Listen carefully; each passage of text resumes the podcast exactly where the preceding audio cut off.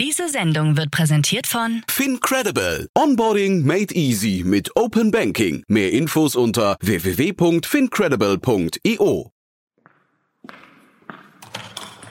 Die erste Gründung ist sehr mühsam, sehr arbeitsintensiv, sehr reflektiv.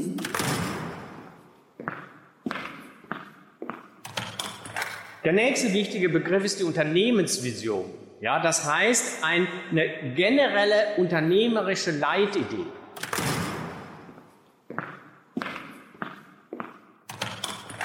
Wer treibt eigentlich eine Innovation voran? Wo entsteht was Neues? Es geht fast immer oder eigentlich immer von Persönlichkeiten aus.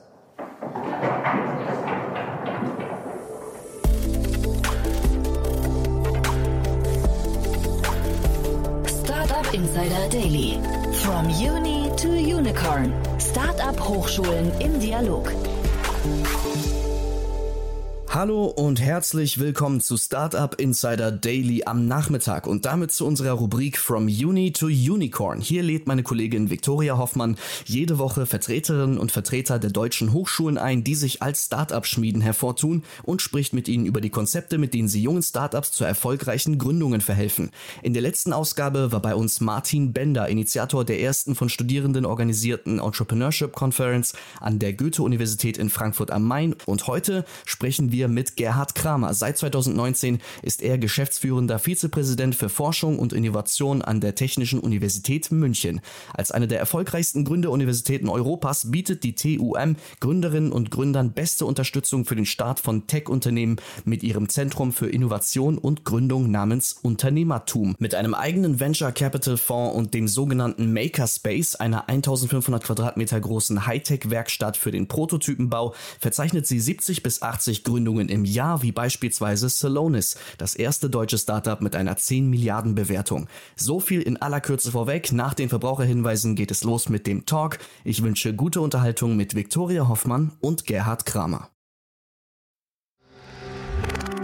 Werbung Hi, hier ist Nina, Content Managerin bei Startup Insider. Suchst du deine nächste große berufliche Herausforderung? Dann melde dich bei uns. Wir suchen aktiv nach neuen Teammitgliedern, die Startup Insider zum führenden Informationsmedium der deutschsprachigen Startup-Szene machen wollen. Aktuell suchen wir Sales Manager, Customer Success Manager, Finanzmanager sowie Werkstudenten in den Bereichen Sales, Product und Content. Aber auch wenn keine passende Stelle dabei ist, melde dich trotzdem bei uns. Wir suchen immer nach leidenschaftlichen Menschen, die mit Startup Insider Großes bewegen wollen. Also, um mehr zu erfahren und dich zu bewerben, geh jetzt ganz einfach auf startupinsider.de/slash insider. Startup Insider Daily. Uni to Unicorn. Ja, ich freue mich sehr. Gerhard Kramer von der TU München ist bei uns zu Gast. Hallo Gerhard. Hallo Victoria. Freue mich sehr, dass du zu Gast bist. Äh, wir sprechen ja heute über die TU München, die zum vierten Mal in Folge Platz 1 im Gründungsradar belegt hat. Und der Gründungsradar, für diejenigen, die das noch nicht gehört haben, untersucht erst zum sechsten Mal, welche Anstrengungen deutsche Hochschulen für eine Stärkung der Gründungskultur unternehmen.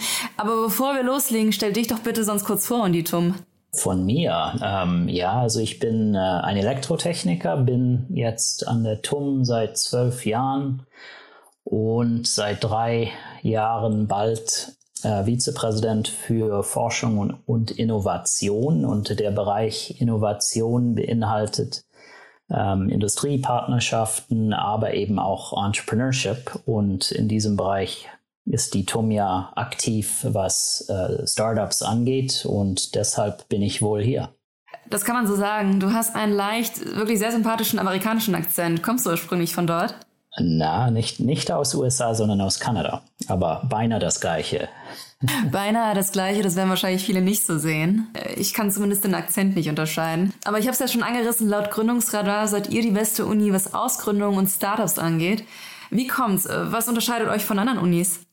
Ja, ich denke, zum einen, wir haben sehr früh angefangen damit und haben auch einen Fokus dargelegt. Eigentlich hat es dann auch eine enorme Breite an Gründungsaktivitäten.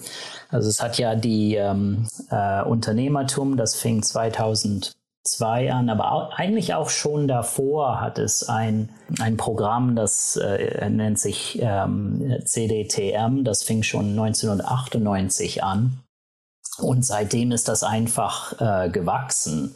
Wie es gewachsen ist und warum, das ist zum Teil, ich denke, äh, hat natürlich zuerst mal mit den Personen zu tun, die das unterstützt haben und aufgebaut haben. Es, es, es, war auch eine echte Partnerschaft. Also es waren immer Partnerschaften dabei mit dem Aufbau.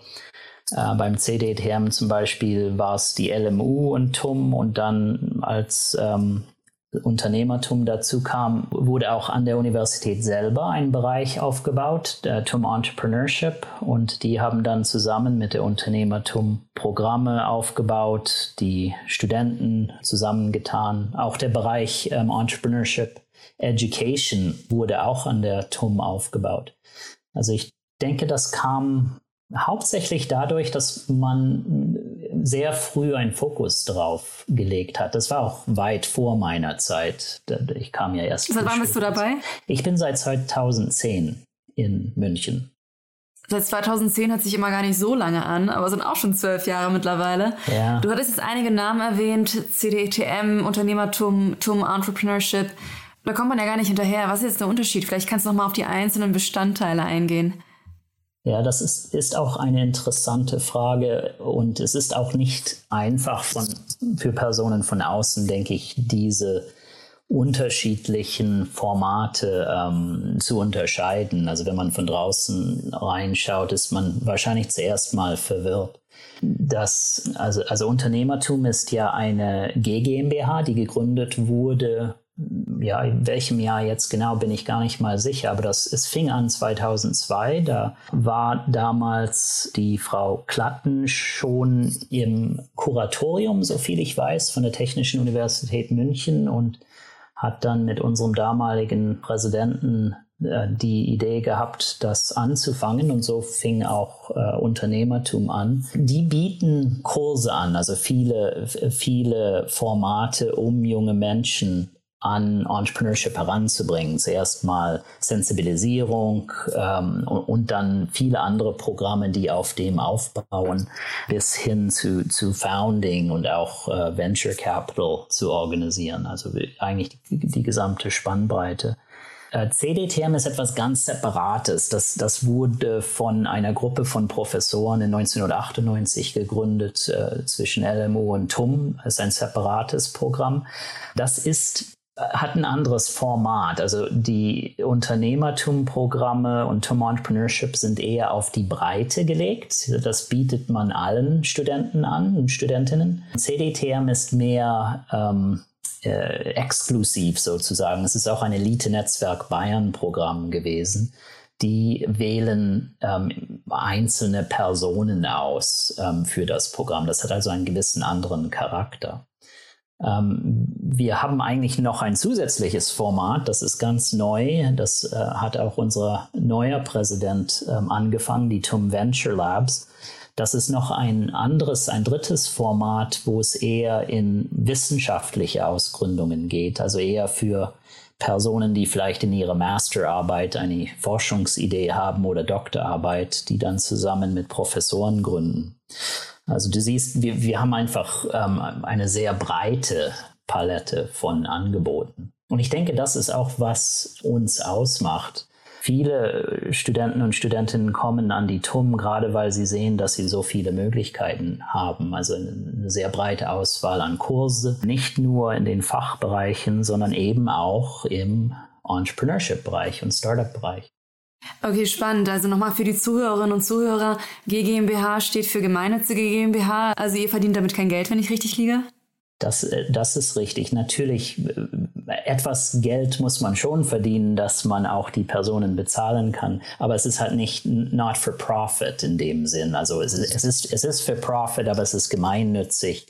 Also es hat da gewisse äh, Regeln, die, die, die ein bisschen über das hinausgehen, was äh, eine GmbH zum Beispiel tun kann. Ja. Aber natürlich müssen die auch Geld reinholen, damit sie ihre Mitarbeiter bezahlen können und auch die Programme stemmen können, welche sie anbieten. Bekommt ihr auch Fördergelder?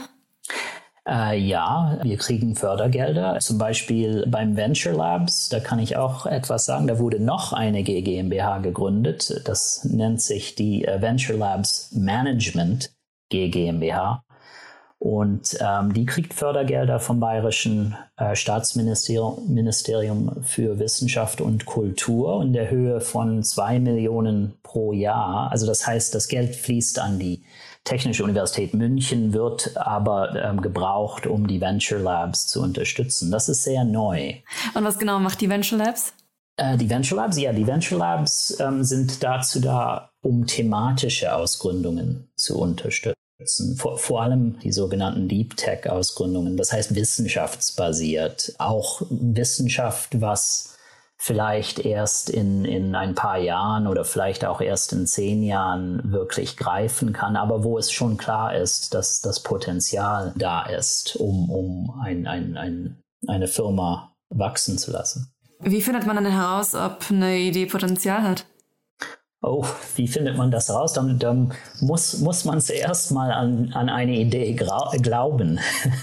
Und, und durch Diskussionen, ich, ich denke durch Austausch ähm, mit anderen Personen, ähm, und natürlich, äh, wenn, wenn es etwas ist, wo man andere überzeugen kann, dass man daraus Geld verdienen kann. Und da hat es ja auch Personen, die, die bereit sind, für aussichtsreiche Projekte Gelder zu geben. Aber im, im, im Endeffekt hat es zuerst mal das, damit zu tun, dass man an eine Idee glaubt und meint, ja, das, das ist etwas, was ähm, wirklich Erfolg haben kann. Wirklich schön gesagt. Der Glaube an die Idee und vor allem an sich selbst und an seine Fähigkeiten müssen da sein. Wenn ich jetzt zum Beispiel an Lilium denke, die zu den TUM-Ausgründungen mit Unicorn-Status gehören, war das auch so eine Idee, an die man zuerst glauben muss. Ich meine, es gibt die fliegenden Taxen noch nicht, aber Unicorn konnten sie erst werden, weil massenhaft Geld reingepumpt wurde. Das heißt, es gab Menschen äh, oder es gibt Menschen, die glauben ganz stark daran, dass es das Geld auch wieder reinbringen wird oder reinfließen wird.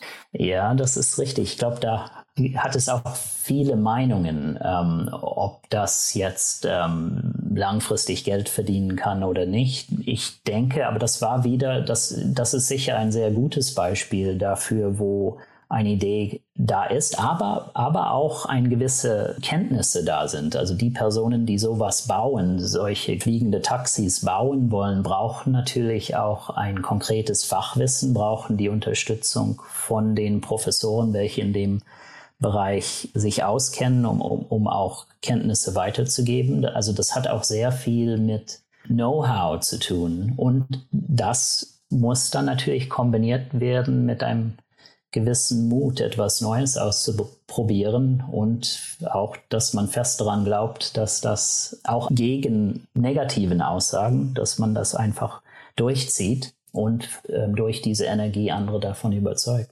Hm, du hast jetzt drei Begriffe genannt, Mut, Know-how und Glaube.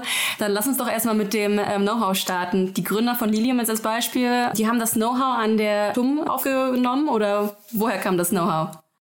Ja, also im Bereich Aerospace hat die TUM ja sehr gute Programme. Äh, da macht man, nimmt Kurse, welche fachbezogen sind, um auch diese Kenntnisse zu gewinnen und auch in neuen Produkten einsetzen zu können. Absolut. Da, da ist es, denke ich, absolut wichtig, dass man äh, an einer Universität ist, um, um auch die neuesten Technologien kennenzulernen, auch lernt, wie man mit Software umgeht und auch mit der Kombination von Software und Hardware. Und was auch wieder sehr wichtig ist, ist, denke ich, dass man eine breite von Personen trifft. Ja, also äh, Personen, nicht, nicht alle können alles machen, sondern jeder hat so seine eigenen Begabungen oder seine Begabungen. Und ähm, da braucht es eine Kombination von Personen, welche sich mit eben Informatik auskennen, mit, mit Hardware, äh, wie man etwas baut, Personen mit Management Skills, also wirklich auf das Team, auf das Gründerteam bezogen oder eher auf das Netzwerk, ähm, was einem weiterhilft, zum Beispiel bei der, beim ersten Funding? Nee, hauptsächlich auf das Gründerteam bezogen. Ist, also das Team ist natürlich zentral, vor allem für solch ein Projekt. Und, die meisten Projekte, die Sie sehen, welche dann mit Technologie zu tun haben, sind auch von Anfang an interdisziplinär. Man kommt nicht darum herum. Ja, es ist, äh, heute, heute vor allem ist ja so viel auch Software getrieben. Die sind auch, das sind auch Projekte, die etwas einfacher sind, schnell voranzukommen. Wenn man es dann aber mit Hardware verbindet, etwas zu bauen, dann braucht man wieder ganz spezielle Kenntnisse. Aber es ist die Kombination der Kenntnissen, das so wichtig ist. Äh, auch, dass man die Motivation nicht verliert, dass man auch, auch das richtige Netzwerk aufbaut. Also ich glaube, das ist auch natürlich auf dem nächsten Schritt wichtig, dass man die richtigen Mentoren hat ähm, und auch äh, Personen, die einen unterstützen. Man, man stößt ja immer wieder auf Grenzen, wo man, ähm, wo es einem an, an Erfahrung fehlt, vor allem wenn man erst am Anfang ist. Ich hatte jetzt auch einige Unis zu Gast und ich höre das so oft mit dem Netzwerk, wie du auch schon sagst, früher oder später stößt man eben an seine Grenzen und da braucht man Leute, die man um Rat fragen kann, beziehungsweise die das nötige Wissen oder die Erfahrung mitbringen, denn man kann nicht alles selber stemmen oder selber wissen. Die TUM ist ja auch eine ziemlich große Uni mit knapp 50.000 Studierenden. Da ist die Wahrscheinlichkeit ziemlich groß, dass man da ein interdisziplinäres Gründerteam findet, oder? Absolut, ja. Ich glaube, alle Teams, die jetzt richtig erfolgreich und größer geworden sind, sind interdisziplinär. Ich, ich denke, das ist eine Notwendigkeit. Vor allem für etwas, was richtig wächst. Es hat natürlich solche Startups, wo eine Einzelperson eine Idee hat und dann von Anfang an bis zum, ähm, zu einem gewissen Punkt, denke ich, ähm, aufbauen kann. Das sind aber dann meistens Themen, die, die sehr, sag mal, begrenzt sind, denke ich, vom Wachstum, von der Wachstumsseite aus gesehen, aber vielleicht auch das Richtige für manche Personen, ja. Aber ich denke, die, die äh, Firmen, die Sie jetzt kennen, äh, wie ein Lilium zum Beispiel, oder es hat ja auch andere, äh, vielleicht das bekannteste von der Thomas Celonis zum Beispiel, aber es hat ja auch manche andere, Personio oder, oder die, die Flex-Gruppe. Äh, vieles da braucht einfach Kenntnisse von verschiedenen Seiten. Vom Hardware- und Software- hm. und Management-Seite. Auf jeden Fall. Bevor wir auf die Unicorns zu sprechen kommen, die Ausgründungen sind aus der TUM, helft ihr auch äh, Gründungsinteressierten dabei, ihr Team aufzubauen? Also sozusagen auch mit sich mit anderen Studenten und Studentinnen zu vernetzen? Oder es müssen da die Gründungsinteressierten selber dann? Nee, es hat sehr viele Programme, welche dazu dienen, zu Netzwerken. Äh, schon von Anfang an, äh, wenn die äh, Studentinnen ähm, an das Thema herangebracht werden, das, das sind auch, hat, hat's Networking, Events, es hat ähm, das, äh, ähm, äh, ähm, es, hat, es hat Preise, die es hat, wie das Tom Idea Award oder Presidential Entrepreneurship Award, welche dann verbunden werden mit äh, großen Events, die dazu dienen sollen, ähm, das Netzwerken zu fördern. Und, und dann hat es sehr viele Programme, die Teil des Studiums sind, äh, Weiterbildung, ähm, ähm, Angebote von ähm, der Universität selber, von TUM Entrepreneurship und Angebote von, von UTUM vom, Anf vom Anfang an bis zu, zur ähm, Gründung selber. Das heißt Netzwerken innerhalb des TUM-Ökosystems oder auch mit anderen Universitäten? Auch mit anderen Universitäten. Wir haben zum Beispiel auch Programme mit unseren äh, europäischen Partnern, die TUM Eurotech Partners. Aber es hat auch Programme, wo wir äh, im, im Exist-Potenziale-Programm, also der, der Bund hat ja ähm, diese Exist-Programme kreiert, wo Gelder äh, gegeben werden an einzelne Startups, wenn sie gründen möchten, aber auch an Hochschulen, damit sie ihre Programme aufbauen können. Und da haben wir zum Beispiel ein Programm, das ist die letzte Stufe von dieser Bundesförderung, wo wir ähm, Gründungsteams aus dem Ausland sogar nach München holen. Das ist auch ein Beispiel von äh, ähm, Kontakten an andere Länder. Aber wir haben auch, wie, wie, gesagt, Programme mit unseren europäischen Universitätspartnern, wie zum Beispiel DTU in Kopenhagen oder äh, TU Eindhoven oder auch äh, Technion in Israel zum Beispiel. Und welche in Deutschland? In Deutschland, äh, da sind wir verbunden mit äh, der Hochschule München durch dieses Exist-Potenziale-Programm und auch mit der LMU. Und, und das Gleiche gilt auch dann für das CTTM-Programm. Also schon sehr in Bayern ansässig, oder? Ja, es sind die Lokalen. Das zuerst, das zuerst. Und, und da sind auch die engsten äh, Verbindungen. Ich denke, das ist aber auch sehr sinnvoll. Vor allem wollen wir ja auch das ganze Ökosystem in München stärken. Und, und wir glauben auch, dass das wohl auch für die nächsten Schritte in die Zukunft extrem wichtig ist. Und ich denke, das ist auch sinnvoll, weil vor Ort dann kann man sich ja auch einfacher treffen und auch gemeinsame Programme entwickeln. Glaubt ihr, dass ihr einen, einen, beachtlichen Anteil habt an dem neuen, ich sag mal, Münchner Ökosystem in der Startup-Szene? Doch, also äh, TU München ist, ist ja, ich glaube, nicht nur in München, sondern auch in, in Deutschland wohl die, die wichtigste Universität, wenn man alle Indikatoren liest. Ähm, natürlich, wir hoffen auch, dass wir andere Universitäten inspirieren können, auch ähnliche Formate oder zumindest die, die erfolgreichen aufzubauen. Mhm. Äh, allerdings müssen wir auch selber immer dranbleiben und wir versuchen auch ähm, unsere Programme deutlich wachsen zu lassen und, und vor allem im Bereich der Venture Labs ist da sehr viel Potenzial. Also das Doktoranden und äh, Professoren gründen. Da es hat so viele tolle Forschungsergebnisse ähm, in, in allen Bereichen von Medizin vor, als, als Beispiel oder Chemie oder im Agrarbereich, wo, wo einfach zu wenig früher gegründet wurde. Ich denke, das hat auch sehr viel damit zu tun, was für eine Kultur man aufbaut. Und, und, und das ist ja auch der Sinn von dieser Breite an Programmen und Themen. Es, es geht darum, das Mindset mhm. zu ändern, also dass man ein anderes Denken äh, aufnimmt und dadurch auch den Mut gewinnt, ähm, zu gründen und, und äh, eigene Wege zu gehen. Ja, du hattest auch schon vorhin gesagt, wichtig sind Know-how, Mut und Glaube. So das Know-how kriegt man an der Uni von euch vermittelt. Wie sieht's mit Mut und Glauben aus? Äh, wie vermittelt ihr das? Ja, ich, ich, ich denke, Mut hat eben gerade sehr viel mit ähm, ähm, eine, einer ähm, Kultur zu tun. Ja, weil wenn, wenn man sieht, andere um einen herum sind aktiv, es müssen ja auch nicht alle sein, aber wenn äh, wenn es eine gewisse Masse an Personen hat, die gründen und dann sind auch Einzelne erfolgreich und die sind nat spielen natürlich auch diese Motivations, diesen Motivationseffekt für weitere. Das ist was, denke ich, Mut gibt. Wenn nichts läuft, dann fängt man es auch zuerst mal denke ich, weniger schnell an. Aber wenn man sieht, ah, die anderen machen, na, das kann ich auch. Aber, ja. Ich denke, das ist eine gute Motivator. Aber hat das nicht eher was mit Glauben zu tun und Mut eher mit der Fehlerkultur? Das heißt, wenn du keine Angst haben musst, Fehler zu machen und äh, ich sag mal zu scheitern, dann hast du ja automatisch mehr Mut. Würdest du das auch so sehen?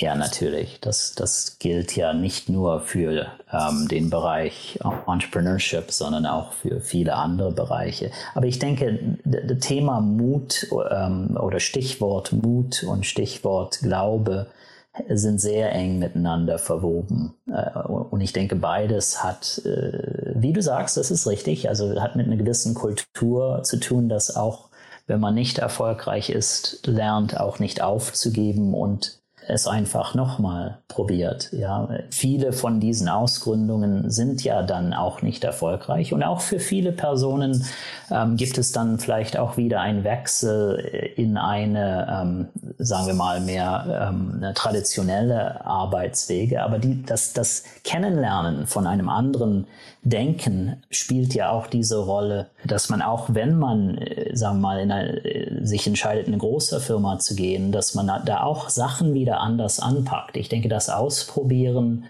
von, sagen wir mal, ein Startup zu machen oder vielleicht mit Kollegen oder Freunden etwas Neues auszuprobieren, dadurch lernt man auch viel, was sehr nützlich sein kann, auch wenn man langfristig nicht diesen Weg geht. Mm, absolut.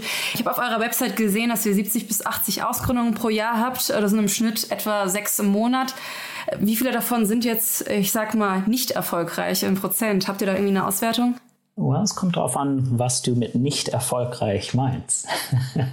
ja, mit nicht erfolgreich meine ich jetzt nicht schlecht verkauft. Das Thema hatte ich im Gespräch mit der WHU, glaube ich, letztens, sondern wirklich gegen die Wand gefahren. Also, ich sage mal, Schicht im Schacht. Ja, die meisten sind in, in ich weiß jetzt nicht, ob ich in die Wand, äh, Wand fahren sagen würde. Ich glaube, äh, es ist ein Lernprozess und, und bei manchen merkt man dann, oh, der, die Business-Idee war vielleicht äh, nicht ganz so gut, wie man es gedacht hatte. In, in, in vielen Fällen hat es auch mit dem Team zu tun, dass die, die Teams auseinandergehen nach einer gewissen Zeit. Da muss sehr viel zusammenkommen, dass etwas langfristig erfolgreich sein kann. Aber ich denke, es hat auch viel mit Erwartungen zu tun. Es hat ja alle möglichen Arten von Firmen, von großen, von kleinen, von mittelgroßen. Und, und ich denke, wenn man ein gewisses Wachstum erreicht hat, auch wenn es, ähm, wir mal, fünf bis zehn Personen ist und man ist zufrieden mit dem, dann ist das schon mal ein, ein großer Erfolg. Zum Beispiel, ich habe aus der eigenen Gruppe einen Doktorand gehabt, der hat zusammen mit anderen Doktoranden eine kleine Firma angefangen. Das hatte direkt mit seiner Forschung, mit seinen Forschungsthemen zu tun, eine, eine eigentlich ziemlich neue Methode äh, welche er angewandt hatte. Das ist aber eine kleine Firma, die sind auch heute noch zu viert oder zu fünft. Hatten ein paar Erfolge in den letzten Jahren, aber sind dann wieder mit der Zeit etwas geschrumpft. Aber ich denke, was für ihn wichtig ist und für die meisten Personen, die dann gründen, ist, dass sie selbstständig sein wollen. Und ähm, da ist es nicht unbedingt notwendig, dass es dann eine äh, Unicorn wird oder ein Decacorn oder was auch immer, sondern ähm, es hat auch mit den eigenen Erwartungen zu tun. Vielleicht, wo man leben will, wie man arbeiten will. Ähm, und vor allem äh, unabhängig zu sein, denke ich, ist auch ein, ein starker Motivator für viele. Also wirklich die Freiheit zu besitzen, selbst Entscheidungen zu treffen und äh, vielleicht auch selber was zu bewegen und unabhängig zu sein. Wirklich ganz, ganz wichtiger Punkt. Ne? Dass, äh, obwohl dieser Podcast From Uni to Unicorn heißt, heißt es nicht, dass man nur, wenn man ein Unicorn ist, erfolgreich ist, sondern äh, Erfolg ist ja auch sehr subjektiv und, und ist für jeden anders.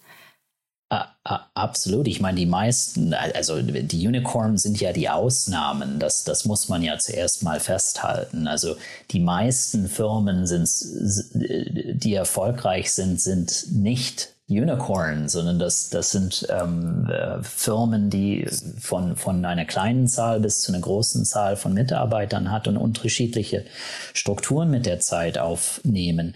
Ich denke, da, da ist die Motivation natürlich schon auch da, dass, dass man, sagen wir mal, sehr, was ich sage, würde sehr erfolgreich finanziell wird. Natürlich ist das auch ein guter Grund, aber im Endeffekt ist es äh, viel mehr als das. Und ich denke, auch heutzutage spielen auch gewisse Idealismen eine wichtige Rolle. Wir sprechen ja sehr viel über Nachhaltigkeit, wir sprechen über Social Startups, also solche, welche auch der, der, der Gesellschaft irgendwie dienen sollen. Also es, es hat alle möglichen Gründe, eine Firma zu gründen. Und das muss, kann, muss aber nicht unbedingt äh, mit finanziellem ähm, Erfolg zu tun haben. Und, und wir, das ist auch etwas, wo ich denke, wenn man an einer großen Uni ist, viele Möglichkeiten hat. Man trifft halt auch sehr viele unterschiedliche Menschen mit allen möglichen unterschiedlichen Motivationen. Es hat solche, die dann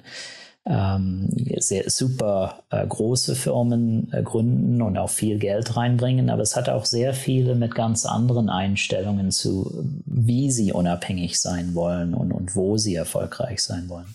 Aber meinst du, dass man nicht innerhalb des Gründerteams eben denselben, ja, denselben Begriff von Erfolg definieren müsste, beziehungsweise jeder irgendwie, dass man da nicht zu unterschiedliche Ansichten haben sollte?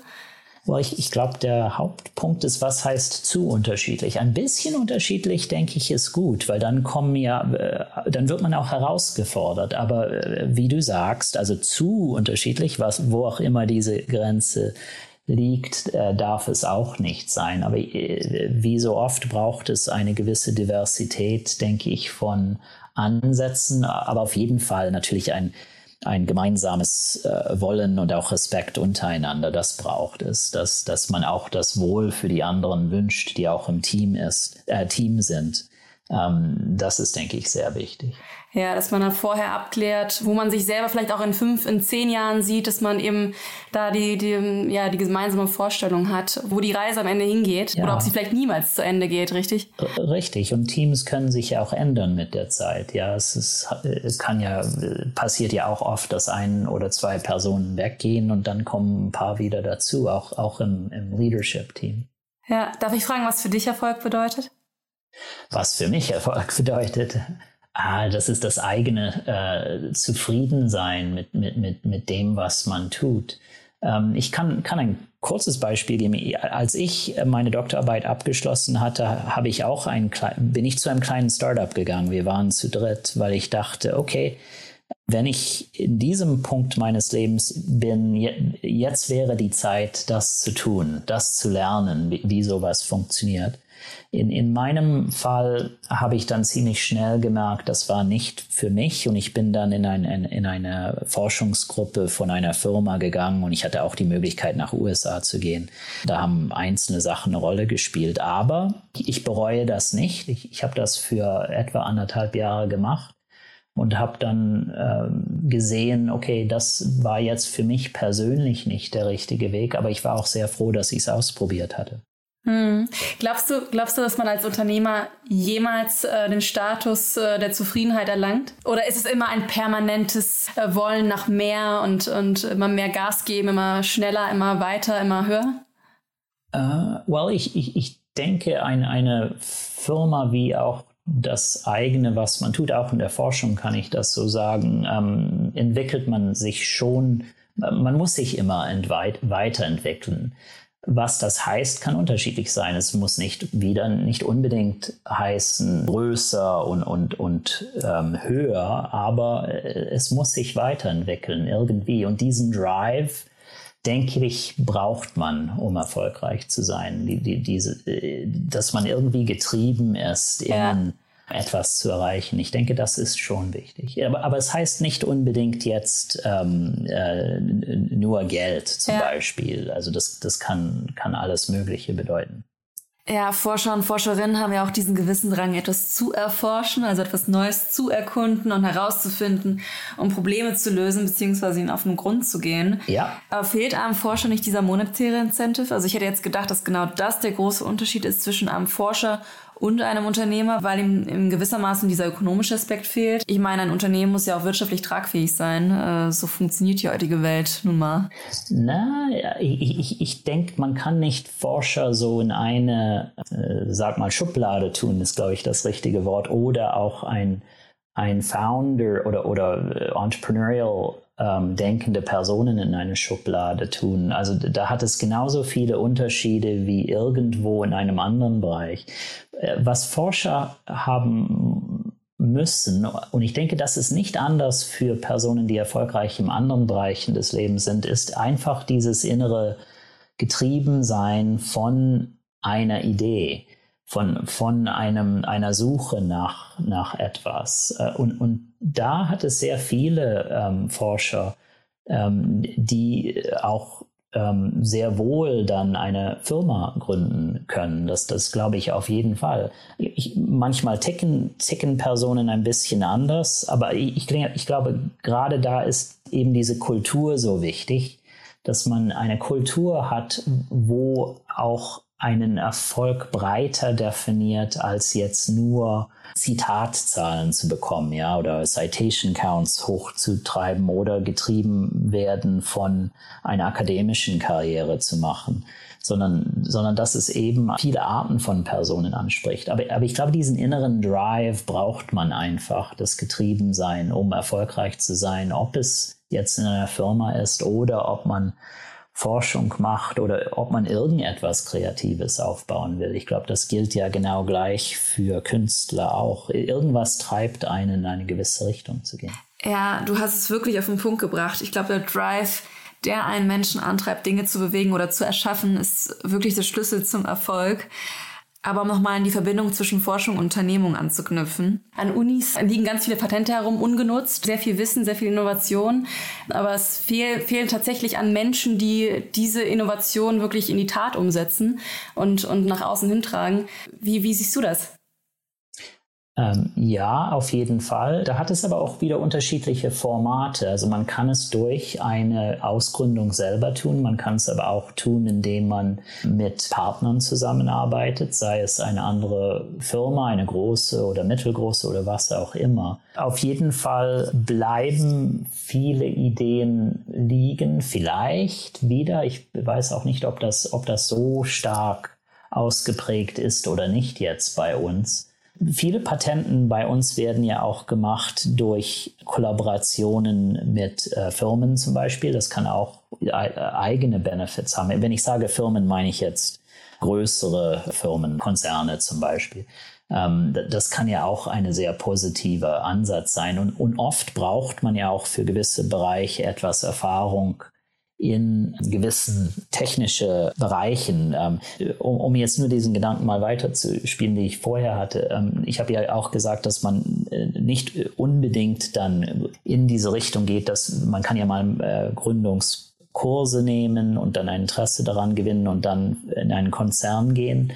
Aber ich kenne auch manche Personen, die dann nach mehreren Jahren einem Konzern, vielleicht auch sogar 10 bis 20 Jahren, an einen Punkt kommen, wo sie Erfahrungen gewonnen haben in der Firma, die Sachlage sehr gut verstehen durch ihre Zeiten in einem Konzern und dann sich entscheiden, selbstständig zu werden. Und gerade wenn, wenn man do, sowas tut, kann man wieder zurückgreifen auf die Erfahrungen von früher. Und wenn eine Universität auch da ist, welche Programme bietet, auch an solche Personen kann das sogar sehr gewinnbringend sein für die Universität.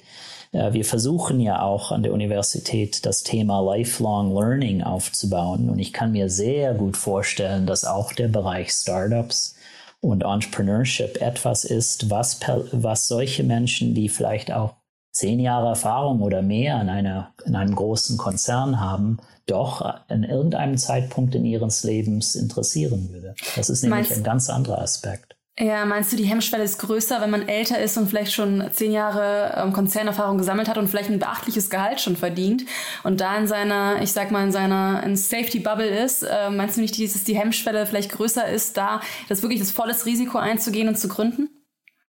Ja, absolut nicht. Gerade wenn man schon das Geld verdient hat, denkt man sich vielleicht, okay, jetzt kann ich mal ein Risiko eingehen. Ja. Ich, ich glaube, das hängt, das hängt sehr stark von äh, der Person ab.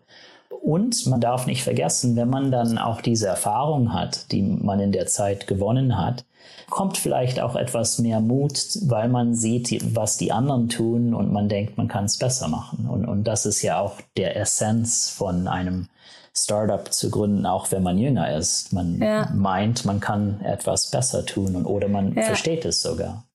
Ich weiß, es ist sehr individuell jetzt die Frage, aber würdest du generell gesagt jungen Menschen äh, eher empfehlen, erstmal Konzernerfahrung zu sammeln und erstmal wirklich gut in einem Bereich zu sein? Oder wenn du jung bist und den Drive und die Motivation hast, einfach mal zu gründen, einfach mal zu machen?